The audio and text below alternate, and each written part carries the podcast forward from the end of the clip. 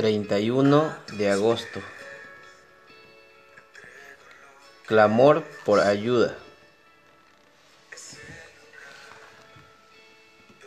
Después de cinco muertes y 51 heridos en accidentes de ascensores en 2016, la ciudad de Nueva York lanzó una campaña para educar a la gente para mantenerse en calma y a salvo.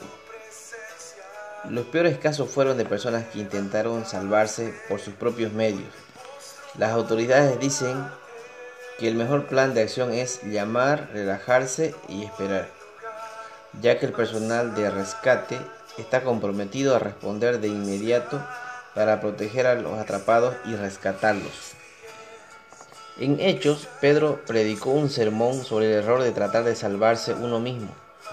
Lucas, que escribió ese libro, registra algunos acontecimientos destacados en los que creyentes en Cristo hablaban en, idiomas que no sabían.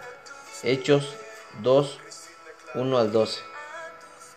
Pedro entonces les explicó a sus hermanos judíos que lo que estaban presenciando era el cumplimiento de una antigua profecía, Joel 2, 28 al 32, el derramamiento del Espíritu Santo y el día de salvación.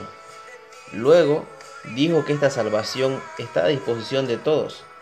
El acceso a Dios no es por obedecer la ley, sino por poner nuestra fe en Jesús como Salvador. Si estamos atrapados por el pecado, no podemos salvarnos por nuestros esfuerzos. La única esperanza de ser rescatados es confiar en Jesús, quien murió en la cruz ocupando nuestro lugar.